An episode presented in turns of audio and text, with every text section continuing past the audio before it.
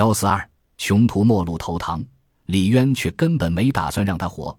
到现在为止，李密在战略上还没有发生过严重的误判。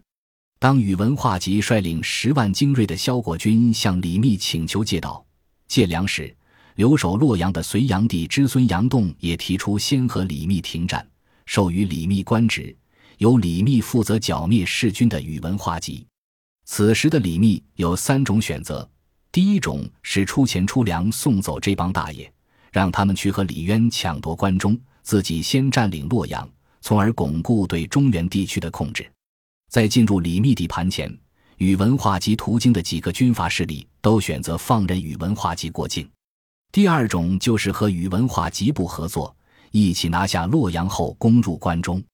第三种则是接受洛阳方面的建议，剿灭宇文化及。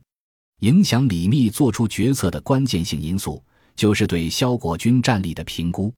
如果萧国军足够强，就选择借道或者联合他们。在这里，李密的判断发生了较大偏差。在他眼中，洛阳、长安和江淮地区的数十万精锐隋军都被他消灭或者收编了。这十万萧国军并没有资格和他谈太多条件。最终，李密选择接受洛阳的求和，去对付宇文化及的萧国军。然而，作为隋炀帝生前最信赖的禁卫军，萧国军的战斗力远超李密想象，李密在战场上多次处于下风，且中箭受了重伤。李密赖以取胜的核心力量是从裴仁基部等前政府军中选拔出来的精锐，称为内军。在之前的战役中，战斗力远胜一般隋军，但现在依然不是萧国军的对手，死伤过半。经过此战，李密身经百战的嫡系精锐基本消耗殆尽。萧国军也战至力竭，又因没能攻占粮仓而断了粮，最后大部分成员反过来投降李密。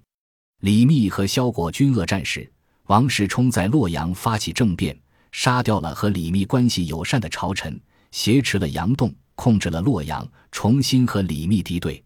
李密和裴仁基最初都想拖延决战，因为洛阳已经断了粮，只需要用饥饿逼迫城里士兵投降就行。但这时候，新投降过来的萧国军将帅和原敌让系统的单雄信等人都演多李密和王世充决战。在进攻洛阳的战役中，李密军几乎是像多米诺骨牌一样的倒下。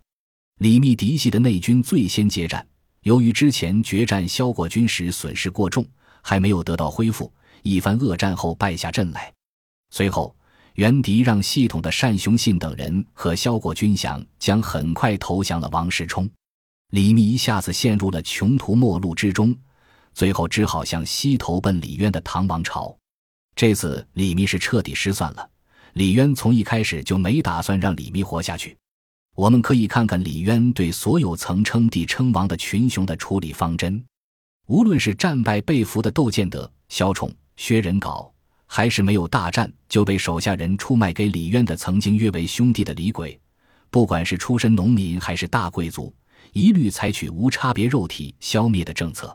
李世民亲口承诺过不杀的王世充被复仇者所杀，李渊立刻封赏了复仇者，并且灭了王世充的族。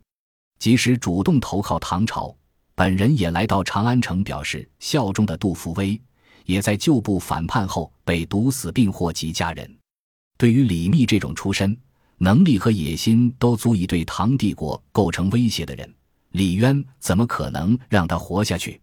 最终，在李渊的故意怠慢和精心算计之下，李密被逼逃走，并在途中被劫杀，一代枭雄的传奇人生画上了句号。在隋末群雄中，李密是唯一真正有可能同唐王朝一较高下的人物。他不是评论家笔下书写的那样目光短浅，不知早战关中。可惜的是，在隋朝复兴地区洛阳周边起兵的李密，必须先战胜洛阳守军，才有资格真正实行西进关中或南下剿灭隋炀帝残余势力的战略。偏偏洛阳对于隋炀帝也是绝不可失去的地方，所以双方在洛阳城下进行了长年的消耗战，最终几乎同归于尽。李密的事业以失败告终。曾是他臣子的魏征在为李密立传时，称赞这位救主生动四方，威行万里。只可惜因为运乖天眷，也就是运气太差，失去了上天眷顾，不幸失败。